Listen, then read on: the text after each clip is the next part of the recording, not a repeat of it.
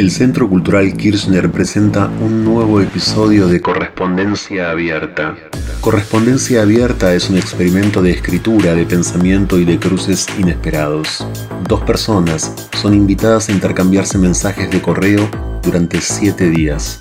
Deberán pensar juntas en un tema o un problema en particular que les será asignado. Querida Albertina, te cuento que me entusiasma este intercambio de mails para pensar el olvido. Así que comienzo tratando de dilucidar si la memoria y el olvido son opuestos. Como mínimo deben escribir un mensaje por día. El desafío, mantener la conversación, saber irse por las ramas subir más alto, bajar a tierra, llegar a alguna conclusión aunque sea provisoria. La correspondencia es privada, pero mientras escriben, saben que en algún momento va a ser abierta. Querida Esther, también me cuesta pensar la memoria y el olvido como opuestos, más bien me resultan complementarios. En este episodio, Albertina Carri y Esther Díaz sostienen una correspondencia sobre la memoria. El primero de marzo de 2020 recibieron un mensaje con estas preguntas. ¿Memoria y olvido son opuestos? ¿Qué quisieras olvidar y es imposible? ¿Para qué olvidar? ¿Cuándo el olvido es un logro? ¿Qué significa sentirse olvidada? ¿Quién empieza? preguntó Esther primero. Y correspondencia abierta contestó. Empiece usted. Querida Albertina, creo que más que opuestos son complementarios, o dicho de otra manera, que el olvido no logra borrar absolutamente la memoria. A veces creemos haber olvidado y, de pronto, irrumpe un recuerdo inesperado. A veces creemos ser muy fieles a la memoria de algo o alguien y, casi sin darnos cuenta, vamos olvidando. Eso es discutible y tus comentarios ampliarán el panorama, pero intentaré fundamentar brevemente. La memoria es el archivo de nuestras experiencias que se actualizan mediante el recuerdo, pero no siempre podemos recordar, si lo sabremos en situación de examen, ni siempre podemos olvidar, si lo sabremos cuando nos obsesiona un recuerdo doloroso. En situaciones horribles, el olvido es curativo. Si recordáramos todo lo vivido, quedaríamos inmovilizadas, o nos volveríamos locas, o moriríamos por no soportar tanto recuerdo, como le ocurrió al funes memorioso del cuento borgiano. Si comparáramos los procesos mentales o psíquicos con los procesos alimentarios, el olvido cumpliría el mismo papel expulsor que el aparato digestivo, que desecha lo tóxico y evacúa lo que le sobra al cuerpo. Reventaríamos si no pudiéramos defecar. Cambiando lo que hay que cambiar, otro tanto ocurre con la memoria, que es o debiera ser selectiva y expulsar lo negativo para la afirmación de la vida. Pero es difícil, porque lo que duele no se deja apartar de la memoria. Si bien olvidar no es sinónimo de perdonar. A un genocida no lo perdono, pero no lo recuerdo obsesivamente, porque la memoria constante de esos horrores imposibilitarían seguir viviendo. Entiendo que hay que mantener la memoria del horror en potencia y actualizarla cuando se pretende volver a horrores pasados, o impunidad para los culpables, o negar el número de víctimas o la calidad de tales. Pero entiendo también que necesitamos una cuota de olvido para poder apostar a la vida. Y arriesgándome a ser reiterativa, repito, olvidar, en el sentido que aquí traté de comunicarte, no es perdonar, es un hiato en el recuerdo. Espero tus reflexiones y te mando un beso. Esther. Postdata. Perdona la letra enorme, pero sufro maculopatía. Puedo leer letra más chica, pero me cuesta. Además, le pregunté a Liliana si vamos compartiendo nuestros mails con ella y contestó que no, que mejor que los mandemos todos cuando hayamos terminado. El miércoles 11 de marzo de 2020, a las 2 y cuarto de la tarde, Albertina Carri respondió. Querida Esther, también me cuesta pensar la memoria y el olvido como opuestos, más bien me resultan complementarios. Creo que por un lado está la memoria colectiva, esa que no debe olvidar los crímenes del pasado, y por otro lado está la memoria personal, que es intrínseca al olvido. Sería imposible vivir recordándolo todo, sin olvido no hay memoria posible. Por otro lado, haría una diferencia entre recuerdo y memoria. Si bien tampoco se puede recordar todo, el recuerdo me parece que es justamente eso que aparece de forma involuntaria. Un olor de la infancia, la forma de mirar de una persona que nos recuerda a otra, el sonido en los días de lluvia que trae otros días de lluvia ya vividos, unos besos que nos recuerdan unas caricias de otras. Y ahí quería llegar para pensar el cuerpo como un archivo, pero no como una babélica biblioteca, sino como archivo de lo ya dicho y también de lo no dicho, y cómo esa pérdida, eso no dicho, ese olvido, también deja su marca sobre ese archivo devenido en presente. ¿Estarás de acuerdo con esto?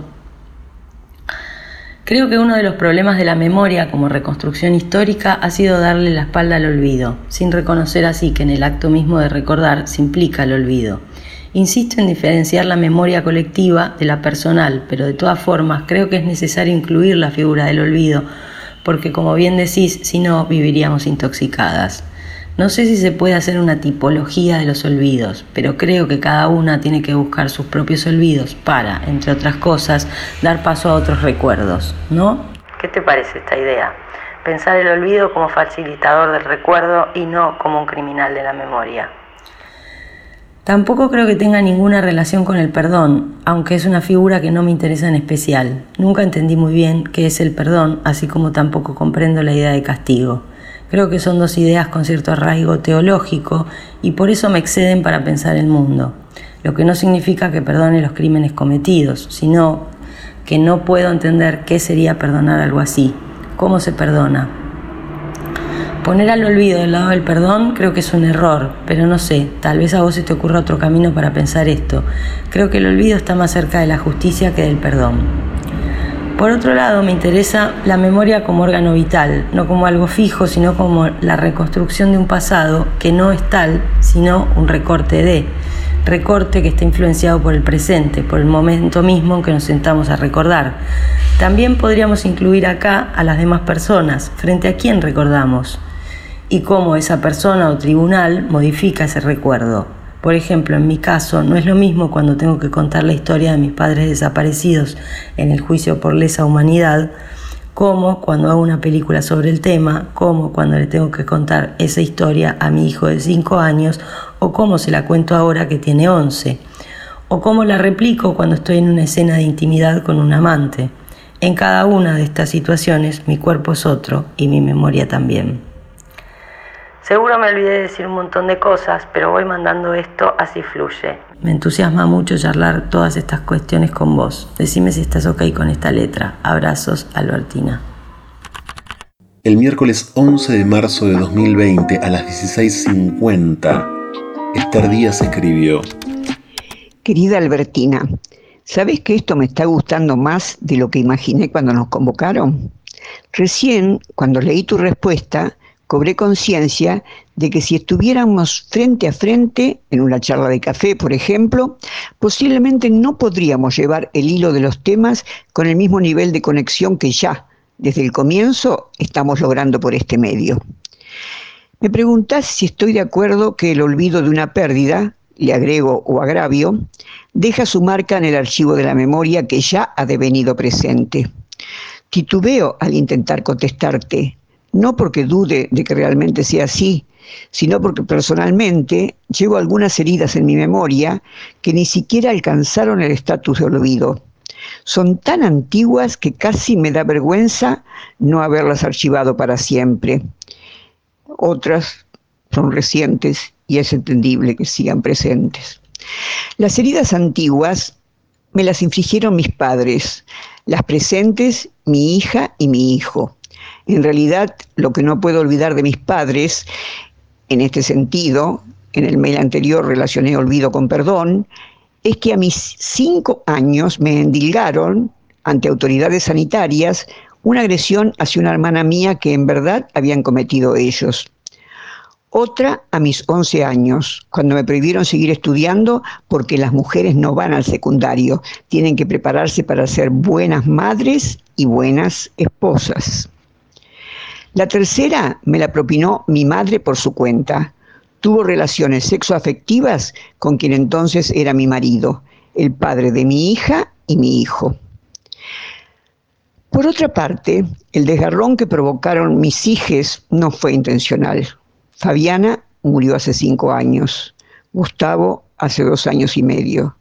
Es decir que, contestando tu pregunta, afirmo que sí, que el olvidado sin duda deja marcas en el archivo del presente, incluso va reconstruyendo nuestra subjetividad. Proponés pensar el olvido como facilitador del recuerdo y no como criminal de la memoria. Me complace esa propuesta. Al leerla, comprendí por qué valoro tanto tus películas sobre tu condición de hija de desaparecidos. Me lo había preguntado muchas veces, porque en general soporto mal ver producciones sobre el tema. Me angustian. En cambio, tus películas, de manera especial para mí, Los rubios y Cuatreros, me producen pasiones alegres, esas que provocan el arte sin golpes bajos y con mucha elaboración conceptual planteás y lográs reinventar los recuerdos convirtiéndolos en actos creativos. En cuanto a diferenciar la memoria colectiva de la personal, acuerdo absolutamente. En mi mail anterior intenté poner el acento en la necesidad individual de olvidar para no emponzoñarnos. Pero me pliego a la idea de memoria colectiva. Esa debería ser como una lámpara votiva que no se apaga nunca y es responsabilidad de todos que siempre permanezca encendida. Cuando enumerás las metamorfosis por las que van pasando tus recuerdos, según con quién recordás o a quién le contás, me hace pensar que nada cambia tanto como el pasado, mejor dicho, como la memoria del pasado.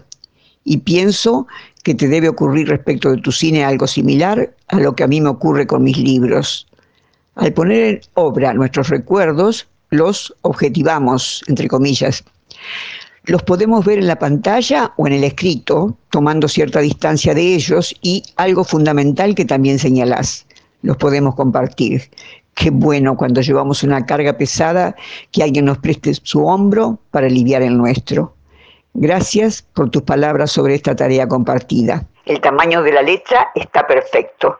Te abrazo, Esther. Y el tamaño de esta relación también parece perfecto. A propósito de las metamorfosis, ¿en qué terminarán ambas? El miércoles 11 de marzo, antes de las 9 de la noche, Albertina le respondió a Esther. Esther querida, es extraño porque hace poco le dije a alguien que de chica había sido gorda y que tenía el pelo lacio. No me creyó, por supuesto, debido a mi aspecto actual.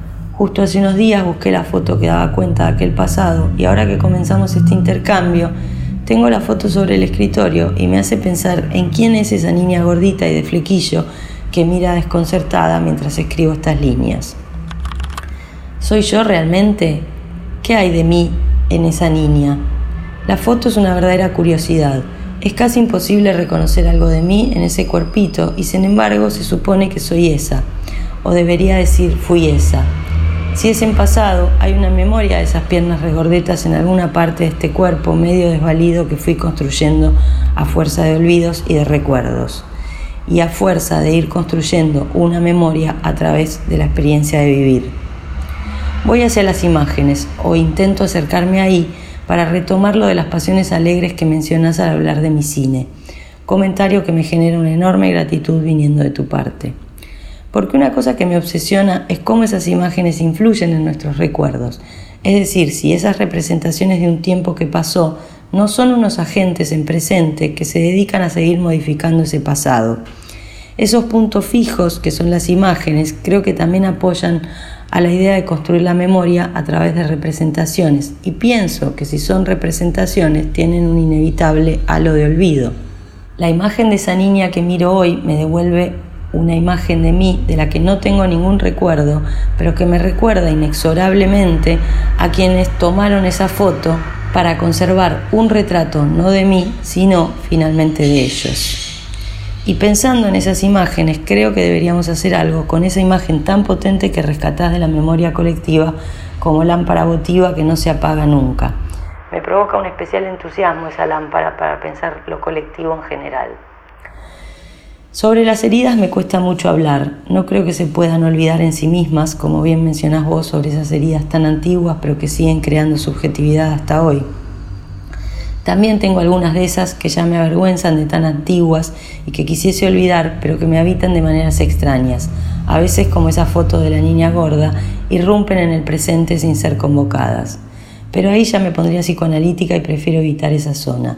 Más bien diría que si bien no son inolvidables, están también construidas a fuerza de olvidos. Por otro lado, no puedo imaginar siquiera el tamaño de la herida que puede significar la pérdida de tus dos hijos. Me interesa lo de sumar a los afectos a la idea de memoria, porque creo que esos hombros que nos prestan para aliviar las cargas pesadas hacen a la memoria. Así como en el acto creativo objetivamos las pérdidas, los agravios, la violencia a la que estuvimos expuestas, esos otros cuerpos presentes que nos prestan sus hombros o hasta veces que nos obligan a recordar, también objetivan y de manera sensible aquella violencia. Si pensamos el afecto como un motor de la memoria, me viene a la memoria esa idea que planteó Lili al convocarnos sobre qué es sentirse olvidada. Particularmente no me gusta sentirme olvidada porque es como una recriminación a la persona que me olvida y me genera unos estados muy contradictorios. Ahí no sé muy bien cómo transitar esa zona del olvido. Seguro que se te ocurren algunas ideas para pensar en esa figura. Abrazos entusiasmados, Albertina. El jueves 11 de marzo de 2020 a las 12.01, Esther Díaz escribió. Hola, querida Albertina. ¿Soy yo realmente? ¿Qué hay en mí de aquella niña? Te preguntas. Sí, sos vos, pero sos siendo esa subjetividad en cuya imagen hoy no te reconoces se está construyendo en el momento de la foto y se sigue construyendo ahora. Pero la transformación que te ha ido subjetivando se desliza por un espacio único, tu singularidad. Eso que hace que seas vos y no otra.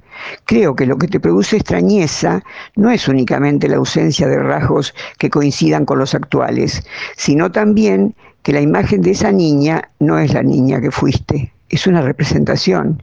Me recuerda a la pipa dibujada por Magritte, acompañada de la leyenda Esto no es una pipa. Relacionar pipa real con pipa pintada es similar a relacionar imagen de niña que fue con presencia de Albertina actual. Además, coincido en que el olvido implícito que le atribuís a las representaciones conforma nuestra memoria.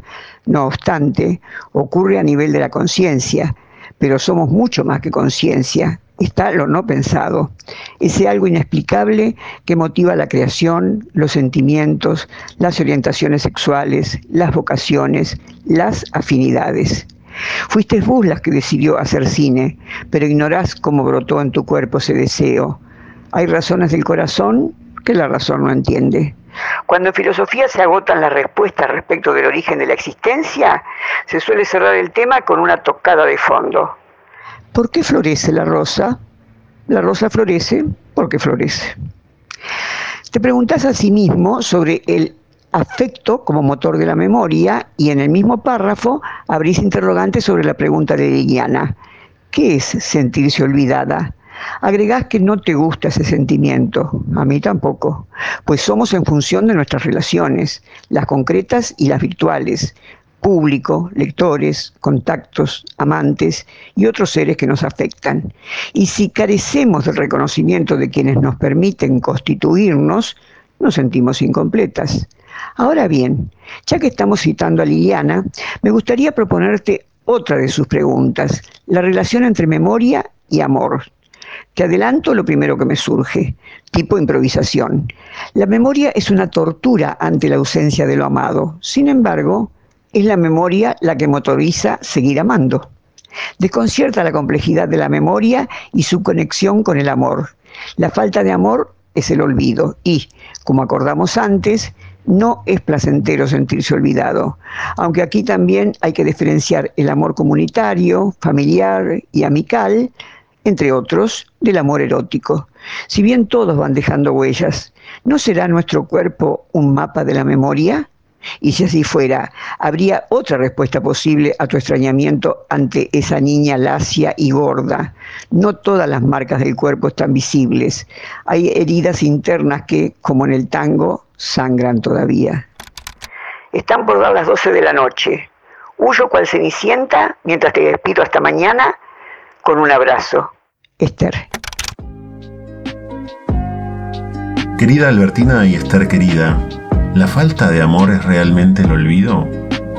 Las marcas invisibles son invisibles para quienes. Y me detengo acá. En estas cartas ustedes se abrazan más de lo debido. Subrayo esto. Siempre se despiden con un abrazo, abrazo, abrazos, un abrazo fuerte. La memoria, está claro, es para ustedes entrenarse en el abrazo. Además, ¿qué harán ahora con la pregunta acerca del cuerpo como mapa de la memoria? el jueves 12 de marzo de 2020 a las 9 y 15, Albertina Carri escribió. Esther querida, espero que hayas descansado luego de tu vida cual cenicienta. Desde nuestras últimas comunicaciones acerca de la niña gorda y las heridas, preparé waffles, calzones, huevos revueltos, ensaladas de frutas, serví unas 10 tazas de té y varios jarros de café. Mis días no suelen ser así, pero de pronto la casa fue invadida por una horda de niñes hambrientes, esta última palabra suena realmente horrible con E. Sin embargo, a pesar de toda esa actividad y esa demanda, seguí estando con el pensamiento en esta comunicación entre nosotras. Tal vez ese mapa de la memoria que es nuestro cuerpo sea ese pensamiento, ese estado de la memoria que motoriza la existencia misma. Decís que la memoria es una tortura ante la ausencia de lo amado y que sin embargo es la que motoriza el amor. Y no puedo estar más de acuerdo con esto, pero sumaría, ya que hablamos de cuerpo, que el amor sucede en el cuerpo cuando hay olvido. Claramente no me gusta cocinar y tal vez por eso es que haga la mención a toda esta hiperactividad que tuve en las últimas horas. Pero sin embargo me entregué a esa práctica de alimentar a otros, olvidada de lo que hacía, pendiente de vos. Y en ese desfasaje con lo real surgió otra instancia del amor. Ahora corro una clase. Más tarde amplío estas vaguedades sobre cuerpo y memoria. Abrazo, AC.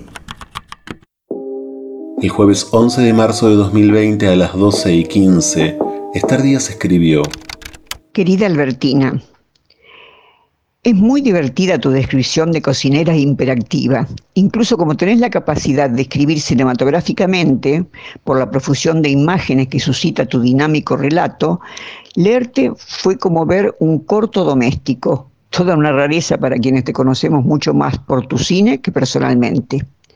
Gracias por tus deseos de que descanse, pero en realidad no descansé mucho y no fue tan feo dejar de ser cenicienta después de medianoche, porque me entusiasmaste con lecturas, navegaciones digitales, música y algo para entonarme, de modo que terminé yendo a la cama a las 3 de la mañana.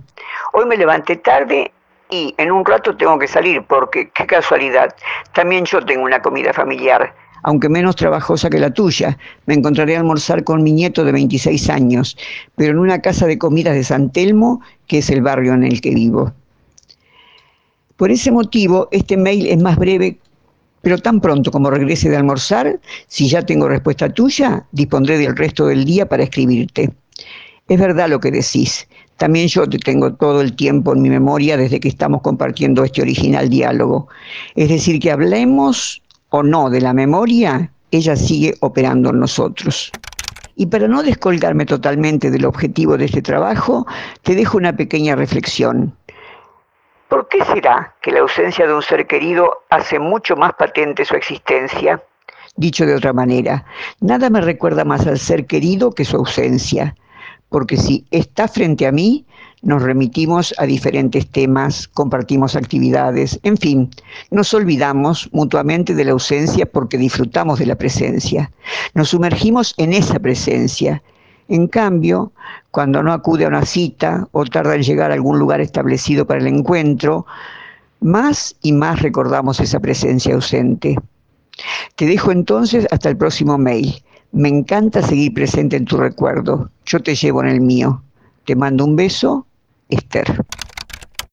El jueves 12 de marzo de 2020 a las 13 y 20, Albertina Carri escribió. Que disfrutes de esa comida, Esther. Hace unos días una amiga me contó sobre una relación sexoafectiva que tiene con una chica hace varios años y su descripción era algo así. Cuando nos vemos la pasamos increíble. Estamos 27 horas juntas y todo es divertido, genial.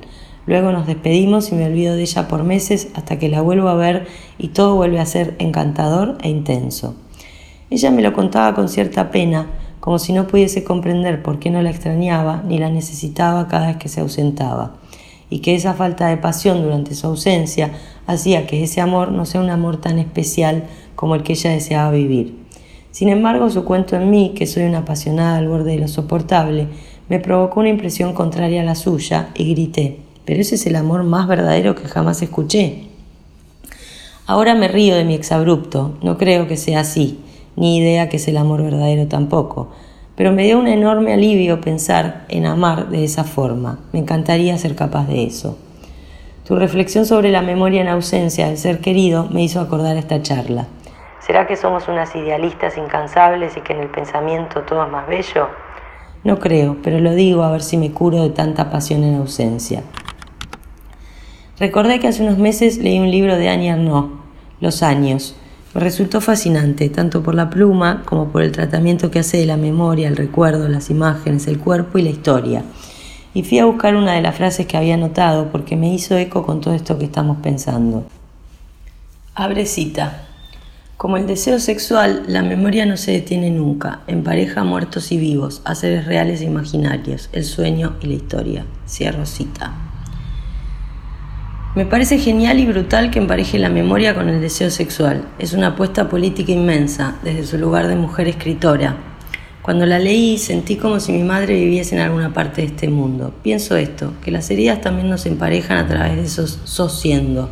Soy siendo esa niña gorda, pero también soy siendo vos a través de Erno, exponiendo con esa claridad una idea que me hace pensar en que si mi madre viviera hubiese sido capaz de escribirla. Tengo una mente bastante enredada, no sé si se entiende lo que digo. Creo que vos expresás las cosas con bastante más precisión que yo, que se me enrulan un tanto las frases y las ideas.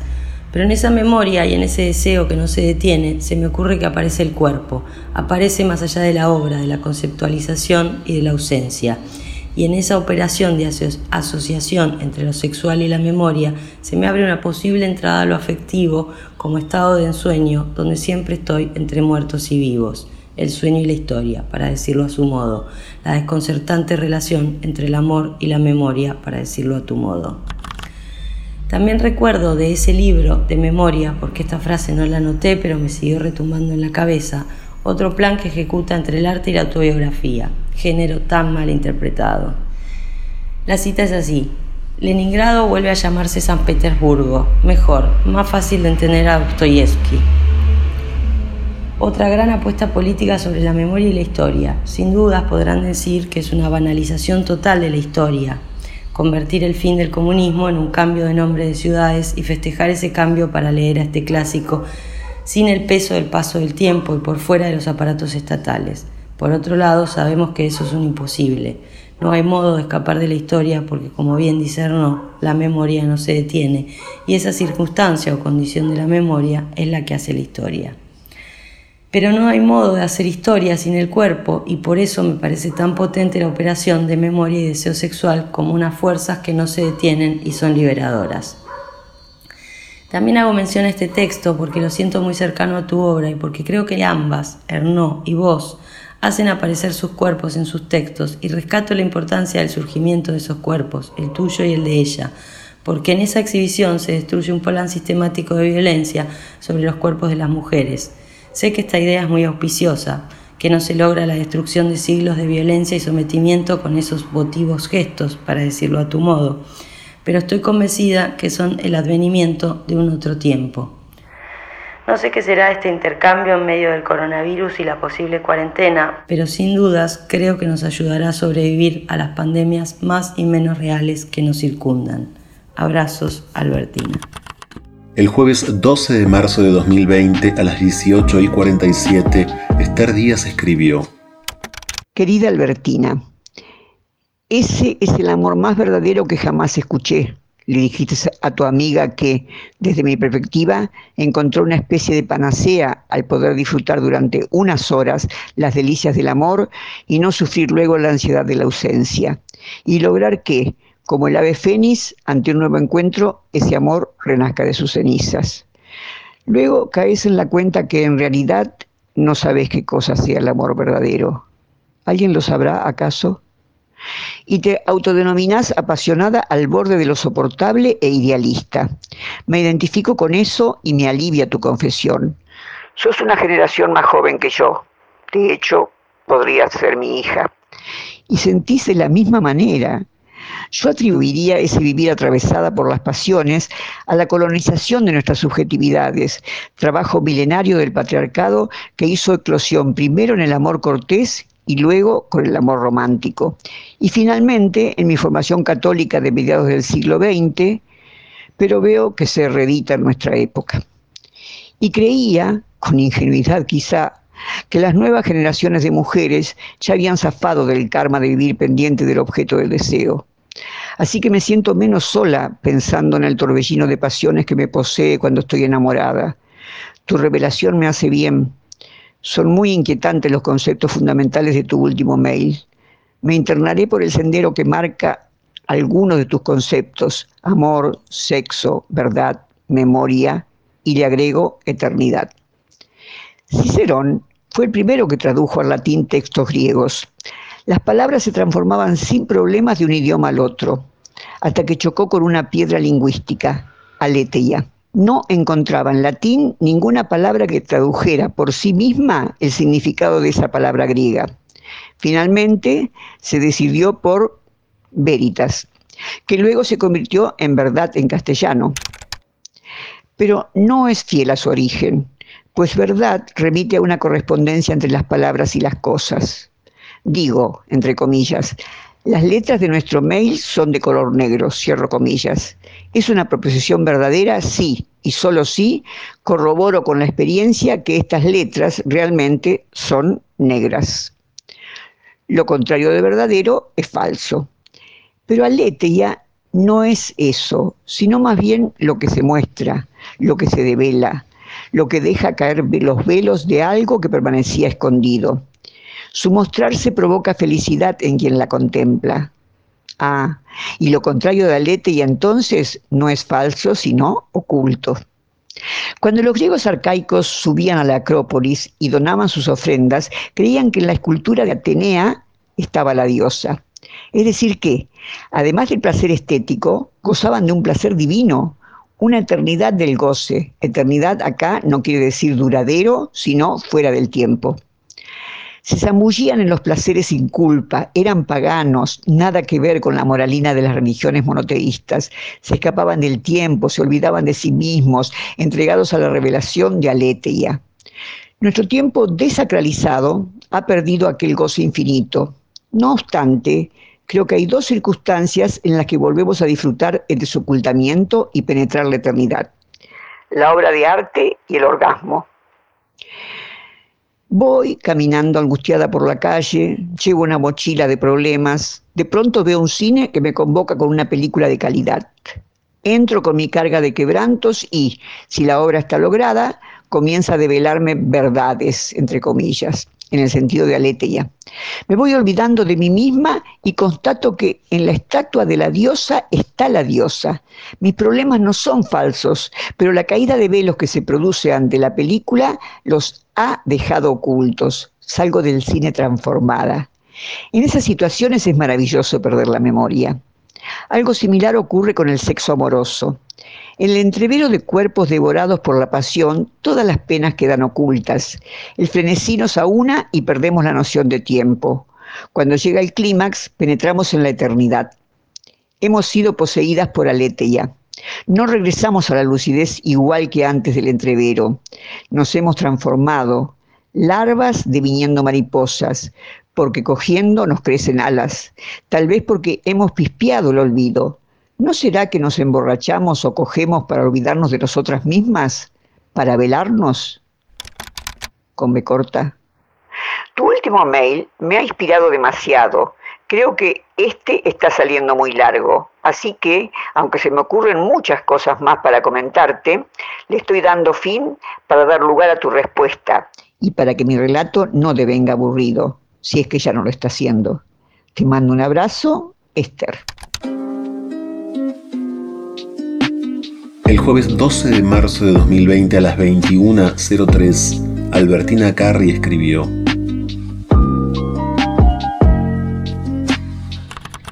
Querida Esther, no ha sido nada extenso tu email. Además, me dio puro goce leerlo y parece que ahí el tiempo desaparece. ¿Me poseyó aleteí al leerte? En alguna parte escribí que en algún momento de la vida descubrí que lo único que quería hacer era leer y masturbarme. Ahora entiendo que estaba buscando ese estado de eternidad, de verdad, que aparece en el arte y en el orgasmo. El problema con el que lidiaba en aquel tiempo era el de la relación con lesotres. No me hace gracia decirlo así porque parece que ahora ya no tuviera ese problema. Claro que lo tengo, la vida misma es ese problema, pero lo transito de otro modo, podríamos decir. Te llama la atención mi sufrimiento apasionado porque consideras que esa colonización milenaria del patriarcado ya no debería operar sobre mi generación. Creo que cada una somos unas raras avis de avistar para su generación, pero que de todas formas padecemos sus desencantos, tal vez con un poco más de distancia crítica. Pero yo también recibí educación católica y creo que todo lo que he hecho luego en la vida fue para sacármela del cuerpo, como hacen los perros después de ser bañados. Me he pasado la vida a las sacudidas. Y entre esas sacudidas intento desestimar esa ansiedad por el objeto amado cuando no está. Pero no sigo por acá porque esto se está por poner confesional, aunque funciona para seguir quitando velos. Años más tarde lograría cierta confianza en otros y tal vez así se despertaría un nuevo deseo que me acompaña hasta hoy. Si me dan a elegir, me dedicaría a coger y a leer, y cada tanto a escribir y muy cada tanto a hacer películas y solo ver las películas que no fallan, las películas que develan esa verdad que no tiene traducción al latín. Me provoca una tristeza enorme ver películas malas. No me pasa tanto con la literatura, aunque cuando leo algo que me entusiasma siento que todo se puede acabar de una vez. Pero si el libro es malo, es apenas una desilusión la que me embarga. Si la película es mala, la desilusión es infinita. Por eso me protejo mucho de las imágenes y solo veo películas que podrían no fallar, aunque claro, no siempre sucede. Lo que me hace suponer que mi único y verdadero amor es el cine. Contame más sobre los griegos y las traducciones. Me resulta apasionante y al leerte pensé en Pasolini. Creo que es un cineasta que se ha entregado a ese goce pagano y además lo supo mostrar en sus películas provocándonos orgasmos eternos a la eternidad. Cuando me pongo triste busco sus películas para perderme en las caderas de Ana Magnani y en las orgías visuales que provocan esos cuerpos de chongos que él filma con un afecto y una pasión que dan ganas de lamerlos. Como ya no fuimos por las ramas o no, o nos convertimos en mariposas olvidándonos de todo, cierro con esta breve reflexión. El cine de Pasolini es la representación más lograda del cuerpo pagano, un cuerpo de imágenes que nos libera de la materialidad de la carne. Quiero más. Abrazo, Albertina. El viernes 13 de marzo de 2020 a las 0 y 55, Esther Díaz escribió: Querida Albertina, el cine de Pasolini es la representación más lograda del cuerpo pagano, un cuerpo de imágenes que nos libera de la materialidad de la carne, decís en tu mensaje. Entrar a los griegos por Pasolini. Tu desafío me entusiasma. Dicho sea de paso, entusiasmos en castellano entusiasmo, quiere decir estar poseída por una divinidad, estar atrapada en un rapto divino. También vos, en el mail, hablas de lo que te entusiasma. Esa pasión, como el pado griego, te acaece, no la administras a voluntad. Esto se me ocurrió como respuesta a las consideraciones sobre tus gustos, sexo, lectura, escritura, cine, son las divinidades que te poseen más allá de tu libre arbitrio. Las deidades fueron generosas con vos, te poseyeron para que produjeras obra. Tal como decís, Pasolini es pagano. Su sentido histórico le posibilitó captar las pasiones de los griegos arcaicos narradas por los griegos clásicos. Medea, por ejemplo, era un mito de los primeros griegos, siglo XVIII a.C. Y Eurípides, en el siglo V a.C., la escribió como tragedia. Cuando Pasolini la retoma, muestra vestimentas y viviendas elementales propias de una época fundacional de costumbres toscas, pero con una sabiduría que las profundidades humanas se muestran inexorables. Medea encarnada en la Calas, asesinando y cocinando a sus propios hijos. Implacable. Incluso, cuando ambienta sus películas en la modernidad, le imprime sentido trágico, siempre irreversible, como la flecha del tiempo. Los actos que promueve un héroe que llega un día, no se sabe de dónde, y luego se va dejando tras de sí todos los valores transmundanos. Pienso en Teorema, la película de Pasolini, cuyo protagonista moderno remite a un semidios helénico, aunque por momentos es una semblanza de Jesucristo como sembrador de caos que, con su carisma, desata compulsiones místicas y sexuales. El drama es moderno, se resuelve. Hollywood, en su esplendor, captó la dinámica dramática y la cristalizó en el beso final hétero y eterno, sellado con un TN. El drama niega la contradicción, la tragedia griega, en cambio, la asume, se hace cargo. Exagera el realismo, no lo endulza. Se suicidan, se arrancan los ojos, se asesinan, entierran doncellas vivas. El drama es dialéctico, por eso hay superación abarcadora, cede ante el deseo. La tragedia, en cambio, es tensional, choques irresolubles entre contrarios. Los conflictos se tropiezan entre ellos para complicar más y más el panorama. Muestra las pasiones humanas sin anestesia, fuerzas de la misma intensidad, pero corriendo en sentido contrario, forzosamente chocan. Eso es tragedia. Eso es la existencia plasmada por el arte. Retomando tu frase con la que inicio este mail, te comento que en principio me desconcertó, aunque poéticamente es un hallazgo, que percibieras el desprendimiento de la materialidad de la carne como una liberación, como si pudiéramos sentir algo más allá de la carne. Pero me asaltó un recuerdo aleatorio como la memoria y el olvido. Había terminado de parir a mi hija, pujando y pujando, parto natural, pero pesaba más de tres kilos, Pasado el esfuerzo, las contracciones y los espantosos dolores, sentí que me desprendía de la camilla y flotaba.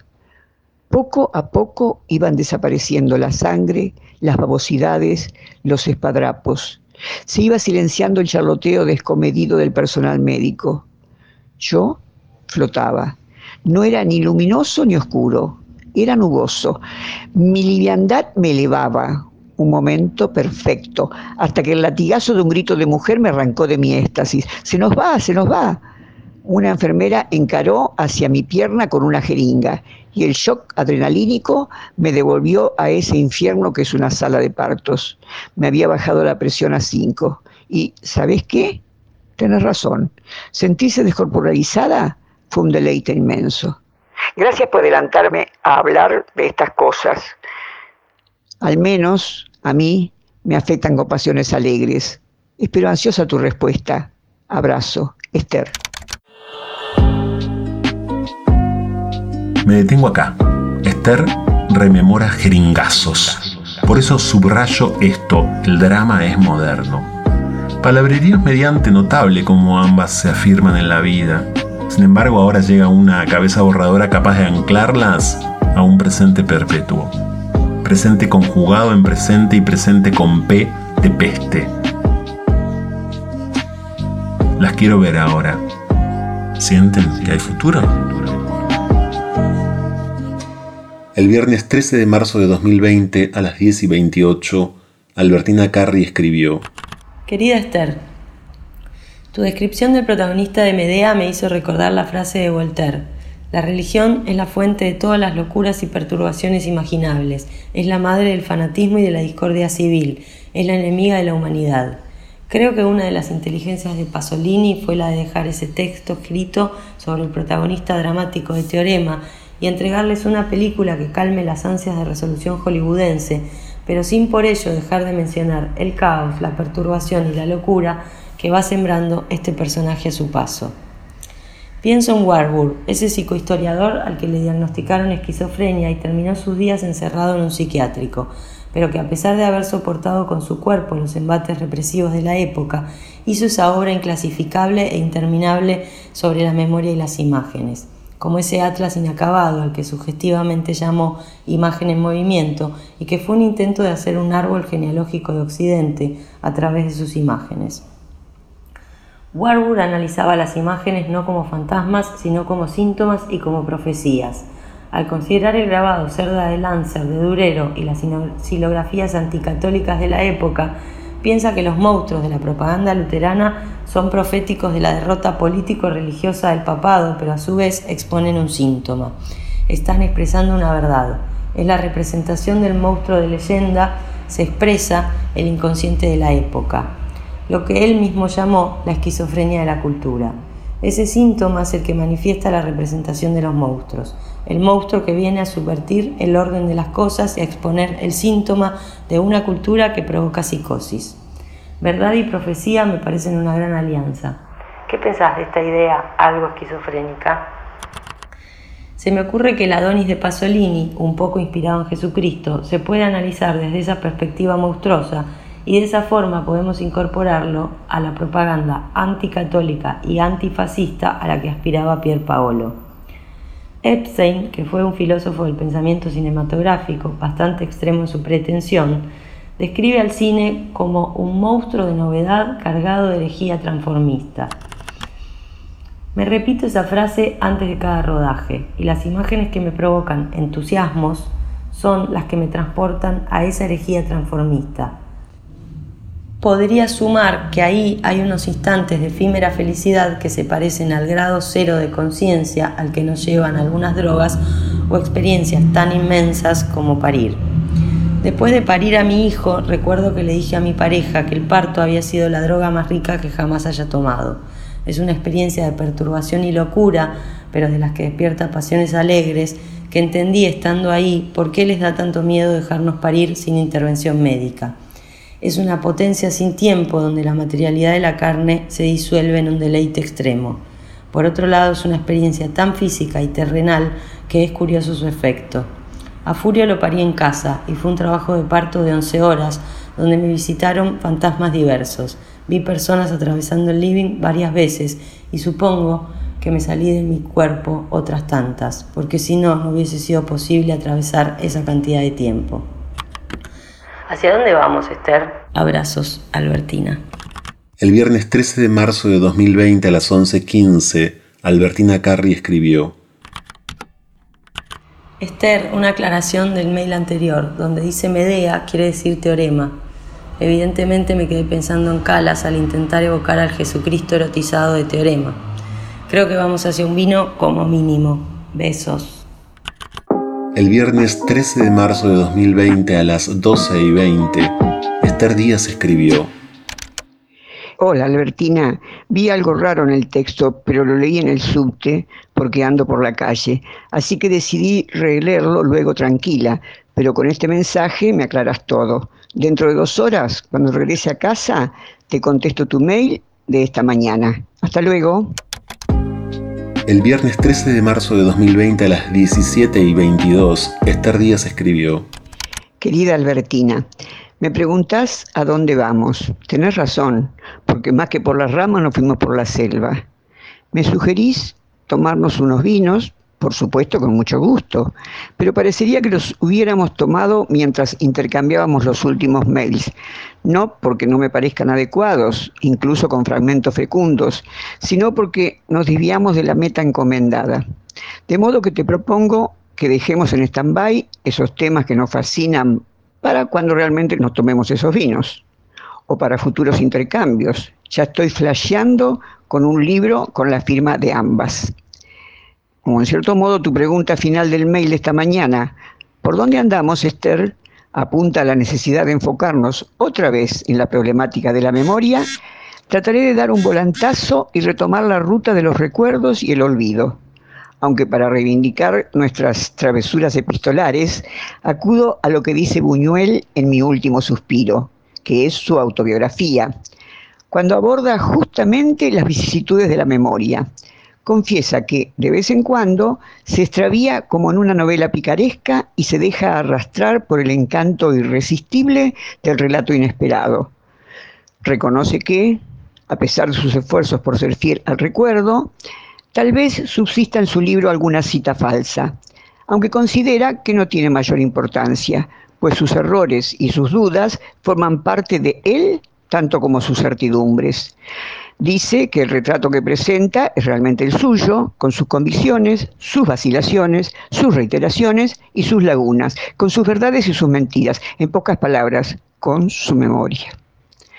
Desde este trampolín te invito a sumergirnos nuevamente en las aguas no siempre claras de la memoria, ese volumen invisible que nos habita y que recibe las afluentes de intereses del presente y las representaciones del pasado. Siempre se piensa desde aquí y ahora, aun cuando nos remitimos al pasado, porque lo hacemos a partir de nuestra subjetividad actual y desde las circunstancias que nos rodean. Nada cambia tanto como el pasado, mejor dicho, como el recuerdo que rehacemos una y otra vez de ese pasado. Te dije en uno de mis mails, esto me hace acordar a la experiencia reciente de un amigo me contaba que se había reunido con compañeros del secundario. Hacía 20 años que no se veían. Comieron, bebieron y recordaron juntos profesores, anécdotas, rabonas. Qué palabra antigua. ¿Se seguirá usando? Pero no lograron coincidir con sus recuerdos. Alguien nombraba al profesor de matemática de tercer año, por ejemplo, pero uno lo recordaba gordo, otro no tanto, otro más bien flaco. Pasaban a las anécdotas que determinaban exclusión, por ejemplo. Otra vez las diferentes perspectivas de lo que se supone fue lo mismo, el mismo paseo. Y así con todo. De modo que cuando mi amigo regresaba a su casa, se preguntaba si realmente había asistido al mismo colegio o a 34 colegios diferentes, tantos como las personas que se habían reunido. Muchas veces sufrimos una pena, ruptura de pareja, expulsión de un lugar, que construyan un edificio que tapa el sol que inundaba las ventanas, nos embarga la angustia.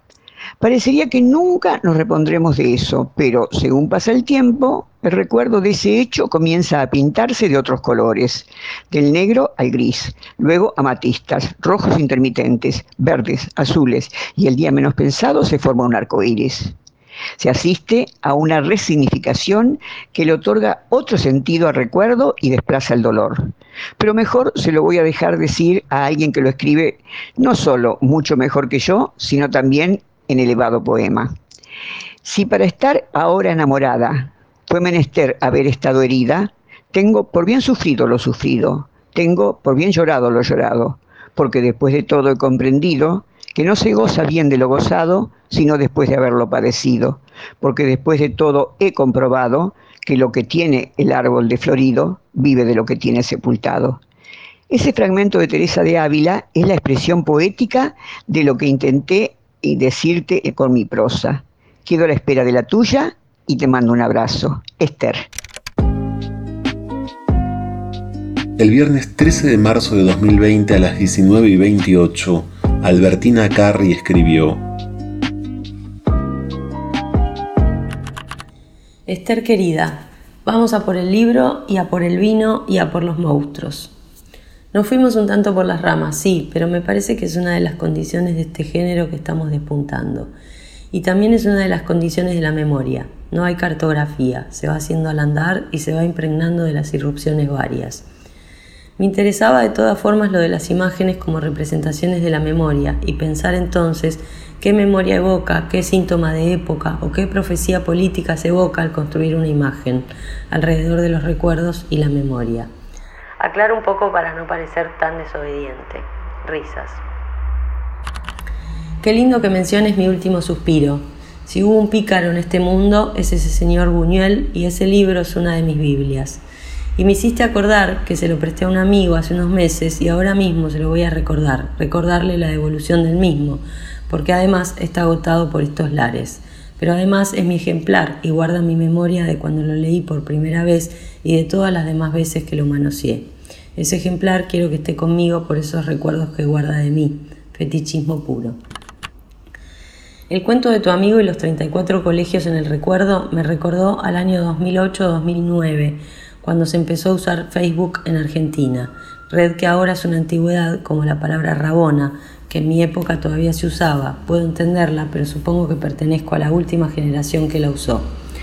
Cuando se abrió esa red, que no fue hace tanto, pero ahora las cosas caducan a la velocidad de la luz, yo me abrí un perfil y se me aparecieron un montón de personas de los colegios a los que había ido.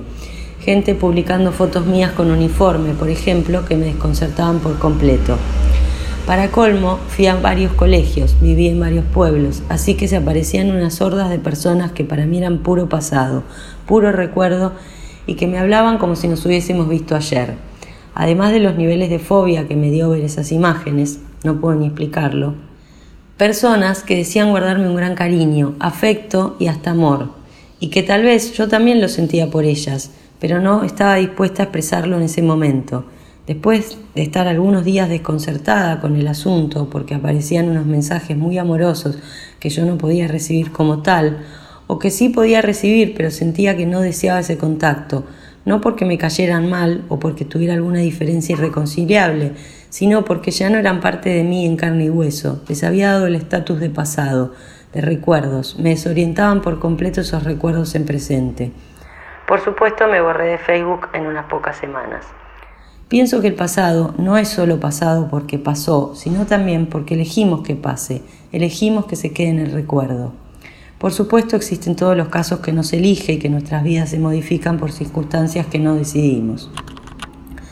También esto me llevó a pensar, y creo que tiene alguna relación con tu arco iris y con el árbol florido de Ávila, en una forma de manada que se intenta construir desde el lesbo feminismo, espacio, movimiento, grupo, o no sé cómo debería llamarlo, de unos niveles de endogamia altísimos. Todas somos las ex de todas y las actuales de varias, y así es como una red interminable de vínculos y de fantasías hidrófugas. No puedo unirme por las ramas, es muy tentador todo el tiempo. Pero el asunto es que en esa fantasía de llevarnos todas bien con todas, el otro día charlaba con una amiga y le decía que me parece una pretensión imposible y hasta exterminadora. No solo de lo erótico en general, sino también de lo afectivo en particular, y sumaría aquí mismo de la memoria como necesaria herramienta de subjetividad. Así como en algún momento elegí a quienes quise que sean mis amigues durante el secundario y la facultad, por afinidades y tal vez por memoria emotiva de algún amor de la infancia, de ese mismo modo hay gente con la que me gustó coger o irme de viaje o hacer una película y ahora sencillamente me aburre. Personas con las que me divertí pero hoy no me divierto. O todavía sangra la herida, se sigue viendo gris y no llegó a florecer. Pero más allá del dolor, que ese me parece el caso más obvio, Creo que está bien permitirse el deseo de que algunas personas vivan en el recuerdo y no en el presente, sin que eso sea una ofensa para las otras. Para florecer se necesitan cuerpos y afectos alrededor, y también bellos recuerdos y unos cuantos olvidos. Te sigo. Abrazos, AC. El sábado 14 de marzo de 2020 a la 1.03, Esther Díaz escribió. Querida Albertina, ya que advertiste que el género literario que estamos despuntando exige también las escapadas hacia otros territorios, me siento autorizada, que formal, a hacerte una pregunta que desde que vi por primera vez tu nombre en algún medio o cartelera, siempre me pregunto. En primer lugar, porque no es un nombre común entre las mujeres, recién caigo en la cuenta de que te llamas como nuestro presidente. Y en segundo, porque una de las obras literarias que persisten en mi memoria, a pesar de que la leí hace muchísimos años, es En busca del tiempo perdido. ¿Tenés idea si te nombraron Albertina por el personaje de Proust? Esa obra sí que está atravesada por la memoria. En francés, perdu tiene el mismo significado que perdido en castellano, un significado doble. Por un lado, lo que ya no se tiene y por otro, perder el tiempo entre banalidades. En porteño diríamos borudeando. Esa era la vida social del escritor. Frecuentaba salones snob. Pero el último tomo, el séptimo, se llama El tiempo recuperado, porque lo que no volverá y las futilidades fueron recuperados y se metamorfosearon en arte gracias a la memoria. El tiempo perdido devenido escritura, un percepto. Este recuerdo me lo provocaste con tu reflexión sobre las imágenes como representaciones de la memoria. Eso es lo tuyo. Aunque lo pongas en último lugar cuando enumeres tus preferencias, coger, leer, escribir y de vez en cuando filmar. Te cito de memoria, pero creo que era así. Ahora bien, a diferencia de tu experiencia profesional, que está directamente relacionada con las imágenes, la materia prima de mi actividad son los conceptos. Por eso quise traer a nuestro intercambio la idea de percepto. Es un tecnicismo de Deleuze. Se trata de percepciones y sensaciones que sobreviven a quienes las experimentan. ¿Y por qué sobreviven? Porque fue capaz de convertirlas en arte. La cultura que se rescata del fondo del mar, a pesar de tener milenios de antigüedad, conserva la sonrisa de la joven que posó por el artista. El escultor percibió esa sonrisa en la joven que ya ni polvo es, pero su sonrisa permanece en la obra. Eso es percepto. Tus imágenes, Albertina, te trascienden. He aquí el valor del arte en relación a la memoria. Pero hay otra de tus consideraciones que me seduce, aunque todavía no la puedo elaborar. ¿Qué profecía política se evoca al construir una imagen alrededor de recuerdos y memoria? Te agradezco la idea, una más para seguir pensando. En otro orden de cosas, es muy divertido lo que decís de las lesbofeministas. Esa especie de comunidad en la que todas cogen con todas es desopilante. La comunidad mancomunada. Muy lúcido de tu parte clasificarla como exterminadora de lo erótico, lo afectivo y la memoria. No deseo tanto analizar el contenido de este decir tuyo, que presumo debe ser irónicamente exagerado, me quedo más bien con la sensación de regocijo que me produce como te referís al tema. Quisiera seguir, pero estoy cansada. Hoy estuve mucho tiempo en la calle y la paranoia por el coronavirus me agotó más que mis andanzas. Si fuera biopolíticamente correcta no tendría que haber salido. Las chicas de mi edad pertenecemos al grupo de riesgo. Qué manera de morir viejes. Pero hace un rato leí que mueren mucho más viejos que viejas. La mortandad femenina por este bicho es del 25%. En tanto mujer estoy tan acostumbrada a perder que me asombran las estadísticas. Este virus no es tan patriarcal que digamos. Una cortita y para el estribo. ¿Nunca hiciste la prueba de pensar o escribir a partir de decir me acuerdo? Es como darle una oportunidad a la memoria y, si dejas pasar unos instantes, surgen recuerdos de los más recónditos. Otra curiosidad de la memoria. Hoy, Cenicienta se colgó escribiendo y se le pasó la medianoche. Espero tu respuesta. Te abrazo, Esther. El domingo 15 de marzo de 2020, a las 11 y 18, Albertina Carri escribió. Querida Esther, el coronavirus me ralentizó. Ahora nada parece urgente, se acabaron los deadlines a la vez que parece que el mundo se acaba. No creo que se acabe el mundo, pero sí tengo la sensación de estar viviendo un cambio de época con fecha y hora. Hace unos 10 años, cuando se desparramó la gripe aviar o la gripe A, no me acuerdo cómo se llamaba, Furio era un bebé y entré medio en pánico con la posibilidad de la epidemia. Ahora vivo este momento con cierta alegría. Las informaciones y contrainformaciones que circulan, las cataratas de memes y GIFs, la plataforma de porno que se brinda gratis por un mes a toda Italia, el caso de la cheta uruguaya, todo me hace morir de la risa mientras el mundo se paraliza, se aísla y devela sus máscaras. Es como estar viviendo una distopía cinematográfica, tal vez por eso me lo esté tomando tan en solfa. Por otro lado, el caso de la cheta uruguaya es un capítulo aparte. No sé si viste algo de este asunto, pero todo lo que aparece está lleno de perlas, cómo se nombran entre ellos, con nombres y apellidos y con esos sobrenombres tan de nuestras rancias clases altas, la indignación expresada con papa en la boca, frases como en Milán todo el mundo sabe lo que tiene que hacer. Que esta señora se dedica al comercio de pieles y declare a boca de jarro que su actividad no tiene nada que ver con la ecología porque ella mata chinchillas, chinchillas en su lengua y bisones de criadero es un despropósito de lo real. Ni Cruella de Vil se animó a tanto. A ningún guionista se le hubiese ocurrido un personaje de esa talla. Es realmente fascinante. No termino de entender si sale de un texto de Kubrick o de Nanni Moretti. No me doy cuenta si es una comedia desopilante o si es una novela de Caleguín, esa ciencia ficción que parece banal y de pronto estás en las profundidades del pensamiento filosófico. Profecías de lo real. Parece que mañana cierran las escuelas, lo que significará, entre otras cosas, que este género al que nos estamos dedicando nosotras será el modo de comunicación de casi todes. Estamos a la vanguardia, Esther. Sobre mi nombre. Mi madre era profesora de literatura, lo que sugiere que sea muy probable que mi nombre venga de la Albertina de Proust. pero los circuitos de la memoria entre nosotras quedaron algo cascoteados luego de su secuestro y posterior asesinato.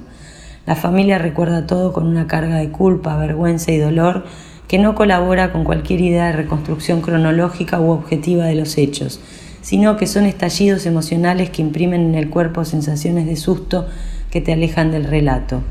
Tal vez esta sea otra de las razones por las que me dediqué al cine, buscar mis propios relatos ante la desorganización espantada que vi en sus narraciones.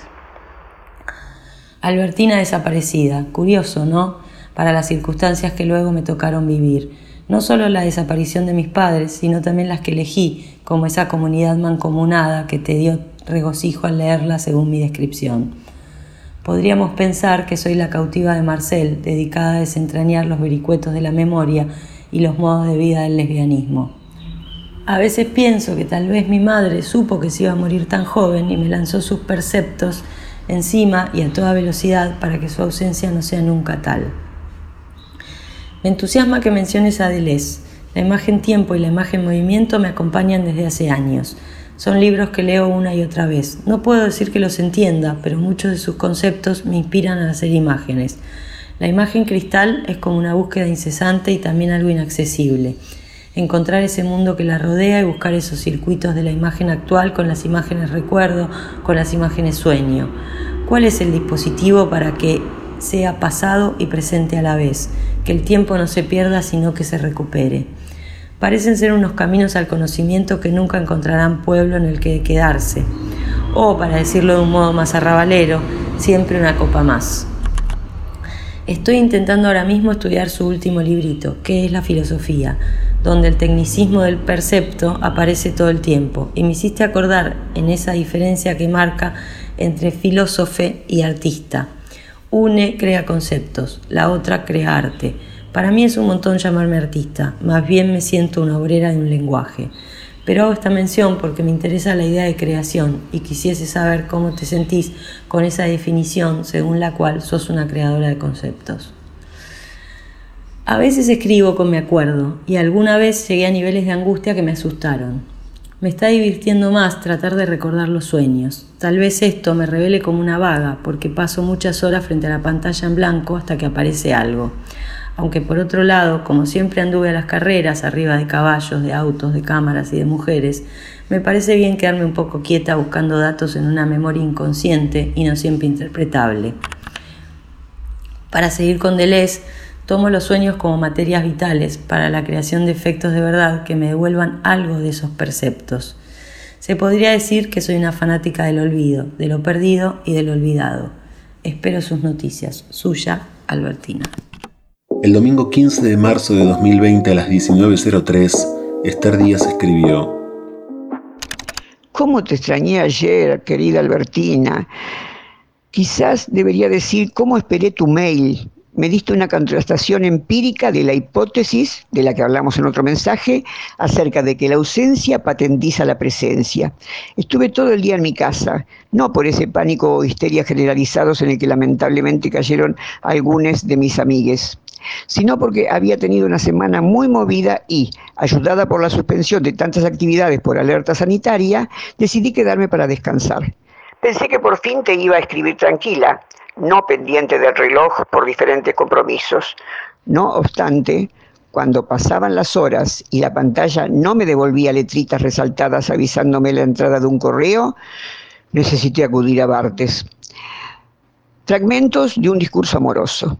Ahí habla de la espera y así como suelo ser feministamente incorrecta y escuchar boleros cuando estoy enamorada, me gustó leer los sentimientos de Roland cuando escribe sobre la espera de un mensaje. En su caso era telefónico y de un amante. En el mío era digital y de una... No sé cómo denominar esta incipiente relación entre nosotras, porque no es de enamoramiento, tampoco sé si podría decir amistad. En realidad creo que por ahora es laboral con química mutua, aunque en última instancia no importa, está buena. Cito al semiólogo. Una mujer espera a su amante. Yo no espero más que una llamada telefónica, pero es la misma angustia, todo es solemne, no tengo sentido de las proporciones. La espera es como un encantamiento, como si hubiera recibido una orden de no moverme. Ahora que lo releo, debo reconocer que angustia no sentí, pero sí ansiedad. Para peor, he amanecido pájaro esta mañana y tuve ganas de volar y como no puedo, salí a caminar. Me fui a desayunar a la Boston de Avenida de Mayo, munida de un libro dispuesta a pasar allí varias horas. Y mientras disfrutaba de esas medialunas increíbles, cuando menos me lo esperaba, apareció tu mail pero no deseaba contestarte desde el teléfono. De manera que ahora sí me instalé para escribirte en este género que, tenés razón, estamos a la vanguardia, Albertina.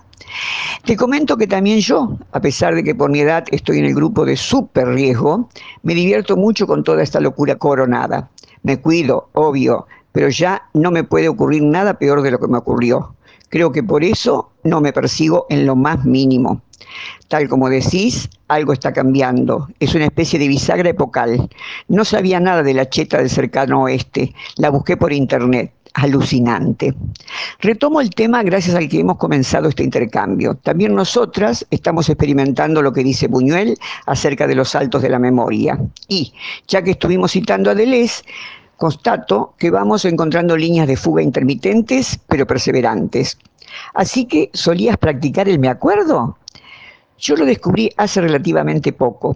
En las investigaciones previas a la redacción de un libro, me armo una pequeña biblioteca El último fue Filósofa Pan, una memoria. En la búsqueda de bibliografía me encontré con Joe Brainard y su autorretrato Me Acuerdo. Fue la primera vez que jugué a Me Acuerdo. Y en mi caso no fue angustiante como en el tuyo, fue sorprendente. El estadounidense nació en 1942. Yo a fines de 1939. Somos contemporáneos, aunque pertenecemos a países distantes y diferentes. A pesar de ello, posiblemente influenciada por los recuerdos de él, comencé a recordar publicidades de cuando era niña.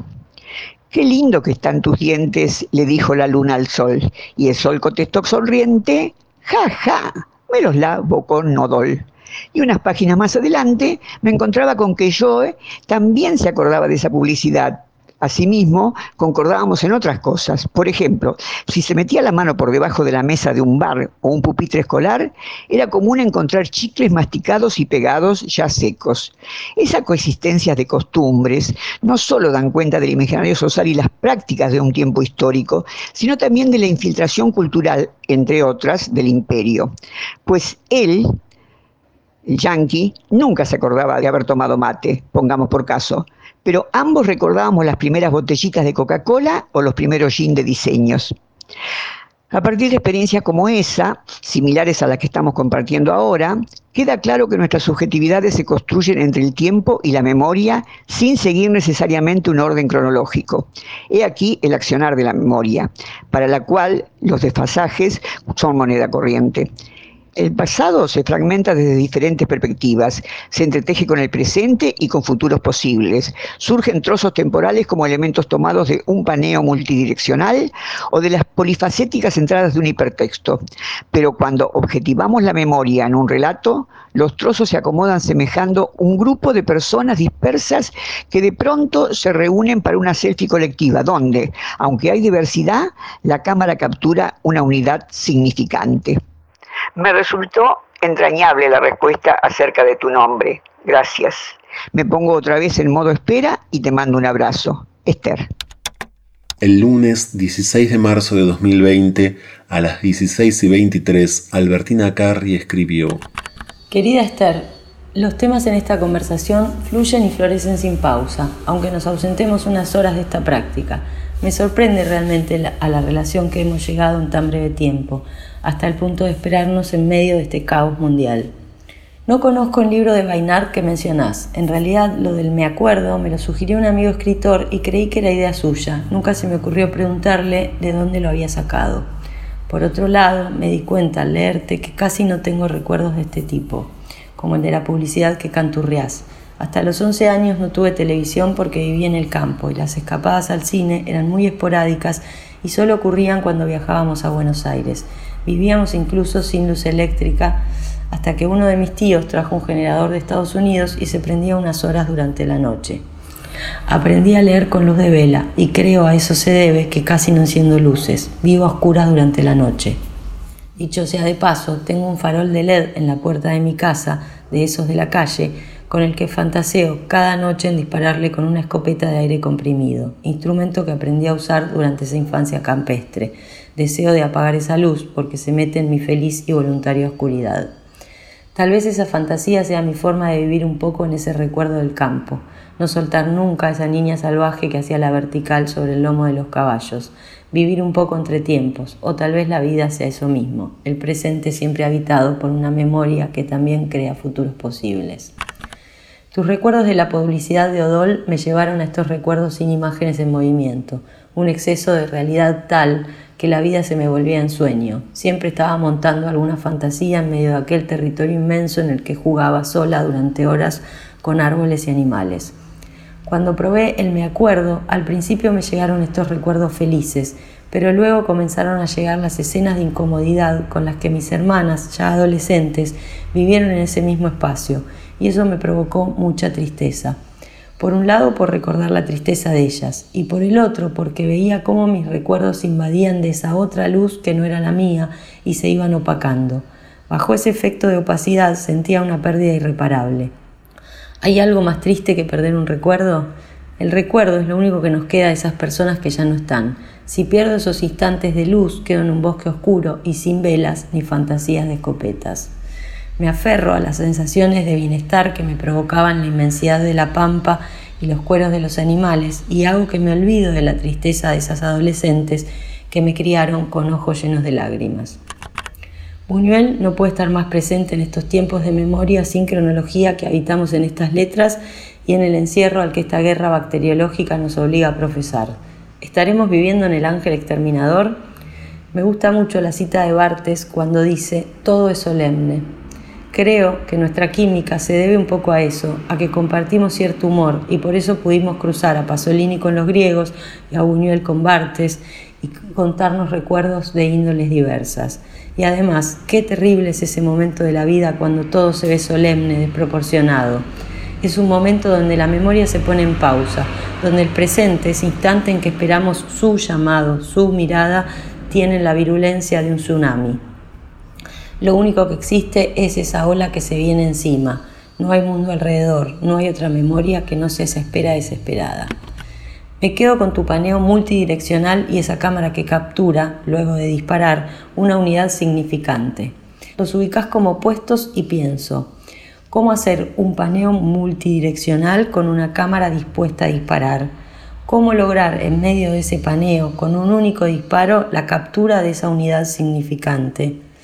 La unidad significante la ubicás como una selfie y si quien toma la foto no está dentro de ella, la unidad significante puede ser un retrato y no una selfie.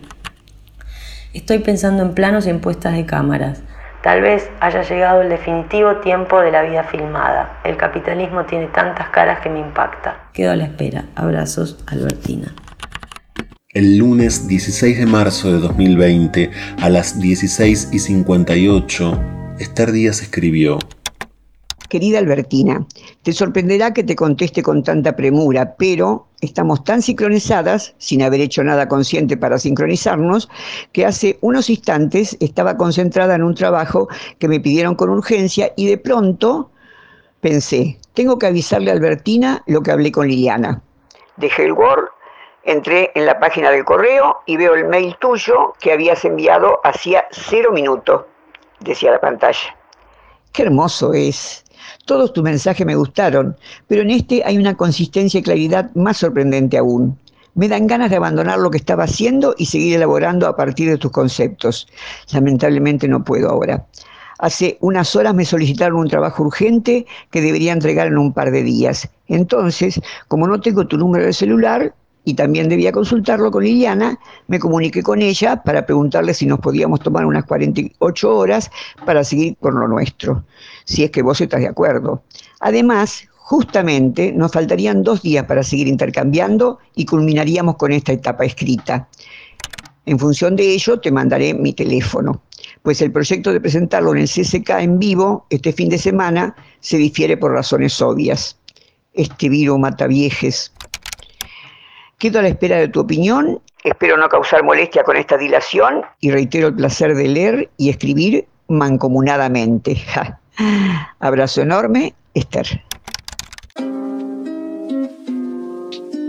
El lunes 16 de marzo de 2020, a las 17 y 22, Albertina Carri escribió. Querida Esther, te espero esas 48 horas con alegría.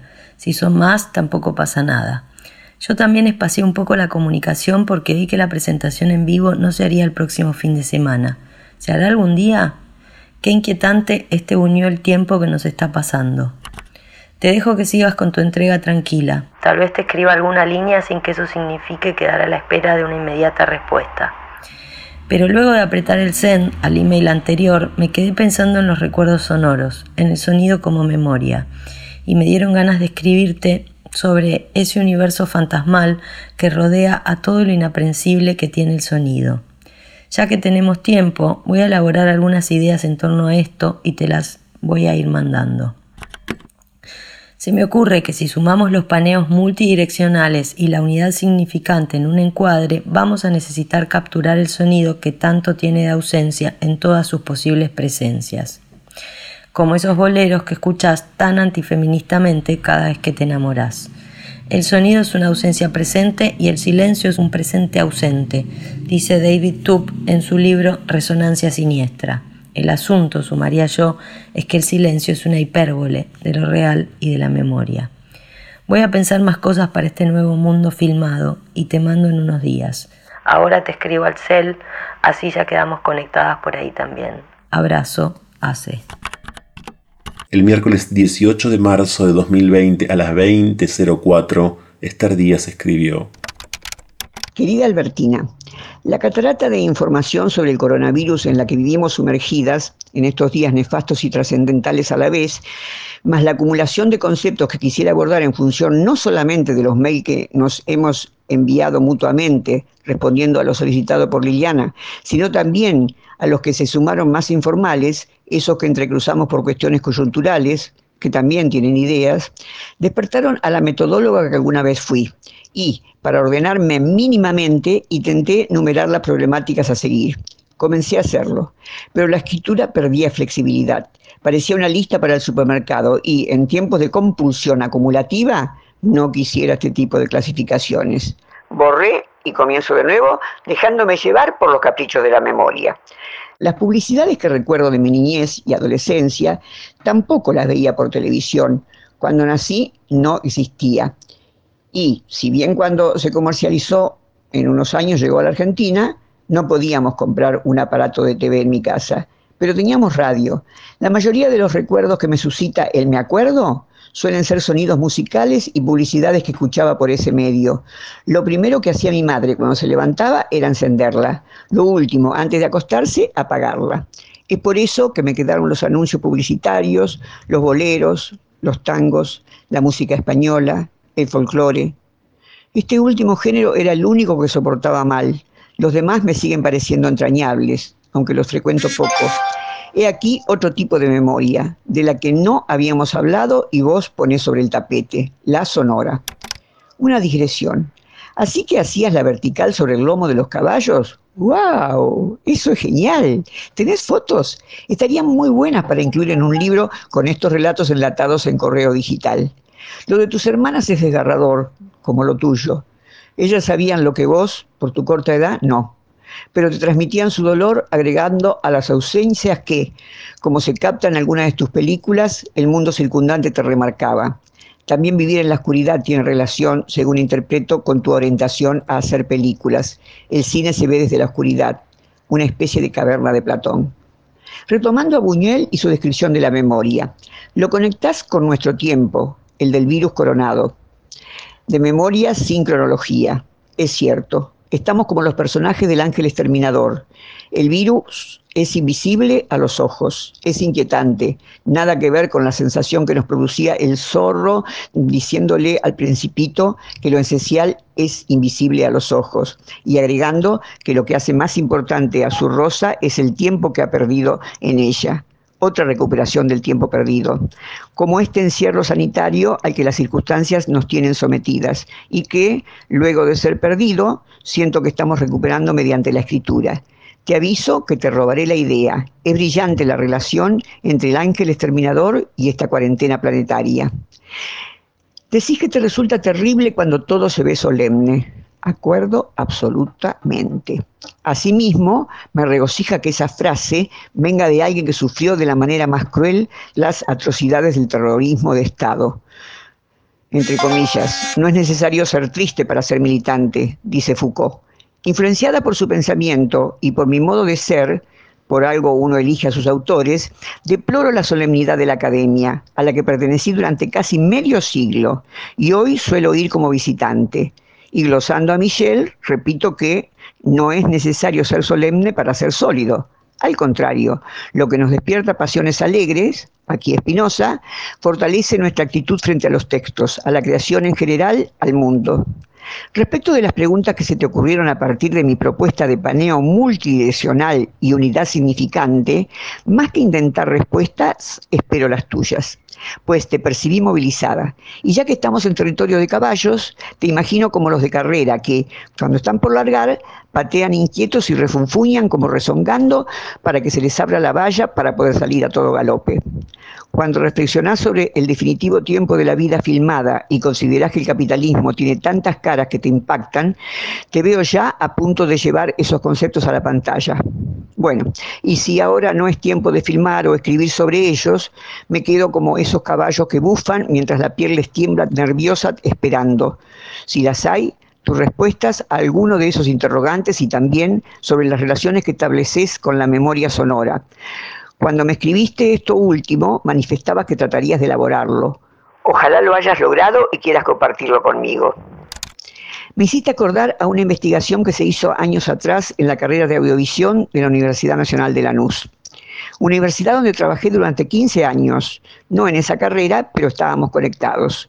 Los especialistas en sonido interactuaron con sobrevivientes de campos de exterminios de la dictadura. Como sabemos, una de las tantas perversidades de allí ocurrían que, allí ocurrían eran vendarle los ojos a los cautives durante todo el tiempo. Pero ellos aprendieron a ver con los oídos se daban cuenta, por ejemplo, en qué esquina de Buenos Aires estaban. ¿Cómo? Se comunicaban con lenguaje de golpecitos en las paredes, registraban el sonido del diariero que, por entonces, recorría calles anunciando a los gritos las noticias, oían si había mucho tráfico de colectivos o trenes o caminantes. La elaboración de varios datos les permitía concluir que se encontraban, supongamos, en el barrio del Flores, o si estaban en el Tigre, lo captaban por el sonido del agua y de las lanchas que iban y venían. En fin, los ex desaparecidos les comunicaron a los investigadores sus experiencias auditivas y de ese modo se reconstruyeron muchas historias de vida, recuperación de la memoria a través del sonido. Quedo a la espera de que me abras la valla para iniciar otra carrera. Un gran abrazo, Esther. Subrayo esto, recordar suena bien. Memoria a través del sonido. Me detengo acá. Las dos son muy atléticas y con mucha destreza hasta acá llegaron, pero la pregunta es, ¿qué recordará cada uno de ustedes de este intercambio? Ni lo escrito ni lo ideado van a recordar acaso el principio de un involucramiento. Se correspondieron como adjetivo al número y como número el sujeto, cartas abiertas. El miércoles 18 de marzo a las 20 y 59, Albertina Carri escribió Esther querida, qué bueno que volviste. Estoy por recibir a una amiga que viene a cenar. Si la cena no es muy alcohólica, te respondo a medianoche. Tengo mucho para contarte sobre la memoria sonora. Si la cena se hace lunga, mañana temprano te escribo largo sobre el campo sonoro. Qué compromiso abrirte la valla a vos. No puedo más que sentirme excitada ante esa idea, como cuando era pequeña y me levantaba al amanecer para salir con mi tío a contar vacas. Casi puedo sentir el olor de la pampa en los amaneceres de otoño al pensar en abrir una tranquera. Abrazos hasta dentro de unas horas, Albertina. El jueves 19 de marzo de 2020, a las 13 y 12, Albertina Carri escribió Querida Esther, primero que nada disculparme un poco por estas horas de distancia entre un email y otro. La verdad que estoy totalmente desconcentrada con el asunto del COVID-19. El niño en la casa, configurando plataformas en tablets y computadoras, nuevas apps para la supervivencia hogareña, hacer ejercicios de matemáticas, resolver juegos lógicos, no prestar mucha atención a las taradas que aparecen en el chat de mamis de la escuela, mirar memes para descomprimir la información, leer a Bifo Berardi y entender algo de lo que está pasando, traducir a Agamben para poder leerlo porque no leo italiano y no comprender qué es lo que está pasando con la izquierda italiana. Hablar con amigas y hacer como que no pasa nada y a su vez hacernos cargo de que estamos frente a un apocalipsis. Estoy desconcentrada y desconcertada. Tal vez sean tiempos en los que la memoria sea otra forma de supervivencia. Parece que nos encerrarán con nuestros recuerdos, conviviremos con la ausencia hasta hacer la carne. Los animales entrando en las ciudades italianas semi vacías de humanes es una imagen que me conmociona en múltiples direcciones. Me provoca una alegría inmensa verlos libres y a su vez me ataca una desazón por habernos dejado desbastar de este modo por el fascismo capitalista. Le mando la foto de la manada de jabalíes caminando ronda por unas callejuelas italianas a un amigo y me contesta, moriremos por ellos. El silencio de las últimas noches. La ciudad está tanto más silenciosa y eso me da tanta alegría. Estoy desorientada. ¿Qué haremos con este silencio? ¿La memoria de este tiempo convulso será silencio? Nunca hubiésemos imaginado que una explosión del sistema capitalista como esta iba a suceder en medio de este silencio. Creo que más que una explosión es una implosión. No sé. Ojalá salgamos de esto habiendo aprendido que las fronteras y la acumulación del capital no sirven para nada, más que para destruir subjetividades al punto de haber llegado a esta guerra bacteriológica. Las imágenes de guerra ya fueron lanzadas, los cadáveres que se acumulan sin funeral, las personas muriendo solas en total soledad, nuestros cuerpos como portadores del posible exterminio de la especie. Creo que en este contexto arrasador vamos a tener que dejar nuestros tópicos por un tiempo y entregarnos a este nuevo sonido con el que el planeta nos celebra con su furia y su cansancio. Abrazos, Albertina. El jueves 19 de marzo de 2020, a las 20 y 24, Esther Díaz escribió. Querida Albertina, hermosa tu descripción del fin del mundo triste, preocupante desde ya, pero estéticamente potente. Si se está en una playa y viene un tsunami, no se puede parar con nada. Así de irreversibles son las catástrofes. Hoy es el capitalismo, pero en el medioevo y en la antigüedad no existía capitalismo y las pestes asolaban igual el mundo. La peste negra aniquiló un tercio de la población europea. La fiebre amarilla azotó Buenos Aires cuatro veces, la última en 1871 dejó 13.614 muertos en una población aproximada de 187.000 habitantes. Era tal la paranoia que hasta enterraron personas vivas. No intento relativizar la pandemia actual. Es la primera vez en la historia de la humanidad que se cierran todas las fronteras del mundo. Es arriesgado proponer hipótesis, pero desde que comenzó esto, no puedo olvidar, y aquí estamos otra vez con la memoria, que Christine Lagarde dijo que las personas vivían demasiados años. Había que encontrar una solución final porque era un peligro para la economía mundial. Ella administra las megafortunas del mundo y, un año después de su funesta alocución, aparece un virus mataviejes. No deja de ser significativo. Pertenezco al grupo de riesgo. Hay un alto porcentaje de caer, pero estamos resistiendo. En cuanto a Furio, tu temor es legítimo. También yo, cuando mis hijas vivían, siempre tuve miedo, máxime en situaciones de desequilibrios epidemiológicos. Sin embargo, tu pequeño hijo, estando cuidado como está y teniendo 11 años de edad, está a salvo. Las posibilidades de contagio son casi nulas. Sé que lo sabes, pero el corazón tiene razones que la razón no entiende. En cuanto a Agamben, deploro que haya tomado conceptos de Foucault, que a la vez eran de Carl Smith, y se haya hecho quien es gracias a desplegar esos conceptos, pero luego critique a su legítimo inspirador. Aunque puede entenderse como coquetería intelectual de alguien que, como Agamben, también tiene vuelo propio y se da esos lujos. He leído prácticamente su obra, toda, y he escrito a partir de él y sobre él. Las grietas del control, un libro que publiqué hace 10 años, le debe muchos conceptos a Agamben, pero con el coronavirus la pifió feo. Veinte días antes de que en Italia la gente comenzara a morir de manera incontrolada, salió a criticar a su gobierno por tomar medidas atemorizantes con la excusa, entre comillas, de un virus inventado. Se quejaba de que se estaba instaurando un estado de excepción sin ton ni son. Estado de excepción es un concepto acuñado por Foucault, como dije antes, tomado de Smith.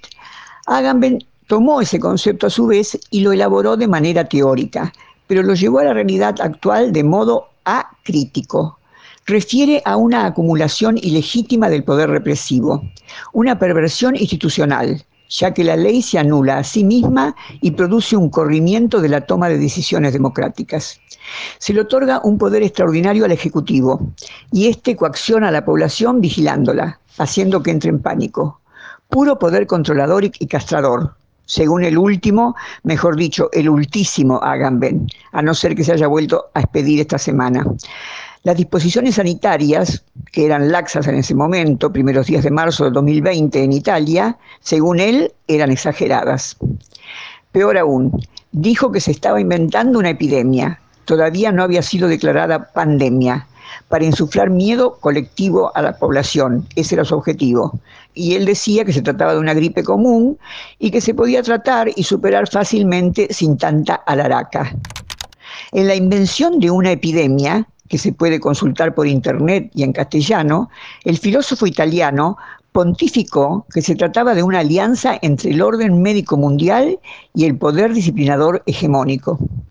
Antes y después de ese artículo bombardeó, diríamos nosotras, por Twitter que el virus no existía, una manera de constituir subjetividades hostiles a la otredad. Según Giorgio, todo es un invento para maniatar a la gente e imponer el dominio mundial del disciplinamiento masivo. Quizás hubo intencionalidad geopolítica y biopolítica, no lo sabemos. Pero hagan ven tuvo una falta de cintura filosófica para ayornar sus conceptos, moldeándolos a la realidad que estamos viviendo y muriendo. Italia es el lugar que a la fecha, 19-3 del 20, ha tenido más muertes que en China, pero con mucho menos población. Esa misma población que no se tomaba en serio el tema viral, con su máximo filósofo vivo a la cabeza, y que ahora reconoce, la población, su falta de responsabilidad como nuestros compatriotas que se van a la playa en plena cuarentena, aunque los nuestros todavía no la reconocen. Incluso en varias provincias argentinas, los Foucaultianos a la violeta, como me gusta denominarlos, increpan a los gobernadores y los tratan de represivos por dictar medidas de prevención, por aplicar un estado de excepción. Desde el punto de vista teórico, este despiste de Agamben creo que se dio por querer defender su hipótesis sin tener en cuenta la realidad. Los conceptos no deberían ser de hierro. Hay que flexibilizarlos y repensarlos. Foucault mismo colaboró con reformas educativas y legales en las que se proponían reglas restrictivas y, seguir, y seguirlas para conseguir determinados objetivos. Pero Agamben es medievalista y debería saber mejor que nadie que la lepra solo se erradicó con aislamiento y que sea cual fuere el motivo de este virus, hay que frenarlo. Y sea cual fuere el futuro de nuestros seres humanos, en el futuro hoy no es relevante. Ahora solo importa frenarlo. Sin embargo, el último Agamben, o Agamben de lo último, tuvo un lector a Van la letra, Domingo Faustino Sarmiento. Sarmiento era presidente de la Argentina cuando se desató la más terrible de las fiebres amarillas, cuyo epicentro fue Buenos Aires. ¿Qué hizo el responsable del Poder Ejecutivo? Se refugió en una estancia bien alejada de la epidemia, no reprimió a nadie, no se hizo cargo, no inventó la fiebre, no le pidió al pueblo que se lave las manos, se las lavó él y, entre comillas, se las tomó. Ahí sí estarían contentos Agamben y los aparentes Foucaultonianos que se olvidan que filosofía es pensar el presente, aquí y ahora, no de una vez y para siempre. Perdóname, Albertina, pero me broté con este tema. Estaba cargando malestar con esta cuestión y me abriste una valla, como te pedí en mi último mail. Pero dado el extrañamiento que estamos viviendo, no fue para que siguiéramos hablando de tu idea de memoria sonora, con la que hubiésemos disfrutado ambas. Me gusta mucho lo que has hecho y sin darme cuenta me incitaste a hacer, pensar el presente y lo urgente, dejando de lado por un momento las ideas que ya teníamos pensadas. Gracias por ayudarme a hacerlo. Con este mail se corona, perdón por la palabra, casi abruptamente nuestro diálogo, que será público. Espero retomarlo en privado de la mejor manera que nos salga. Es magnífico haber intercambiado estos textos. Para mí eras una directora de cine maravillosa. Ahora sé que sos también una persona maravillosa. Espero poder vernos pronto. Sello nuestro intercambio con un abrazo de esos que quedan en la memoria, aunque sean virtuales. Fue hermoso. Esther. Con este mensaje termina el intercambio privado y compartido, pero la conversación, con sus preguntas, sus ideas y sus afectos, sigue sus rumbos. Esto fue Correspondencia Abierta en el Centro Cultural Kirchner. En el próximo podcast, el poeta Fernando Noy y el juez Raúl Zaffaroni se escriben sobre la justicia poética. ¿Hay justicia sin imaginación?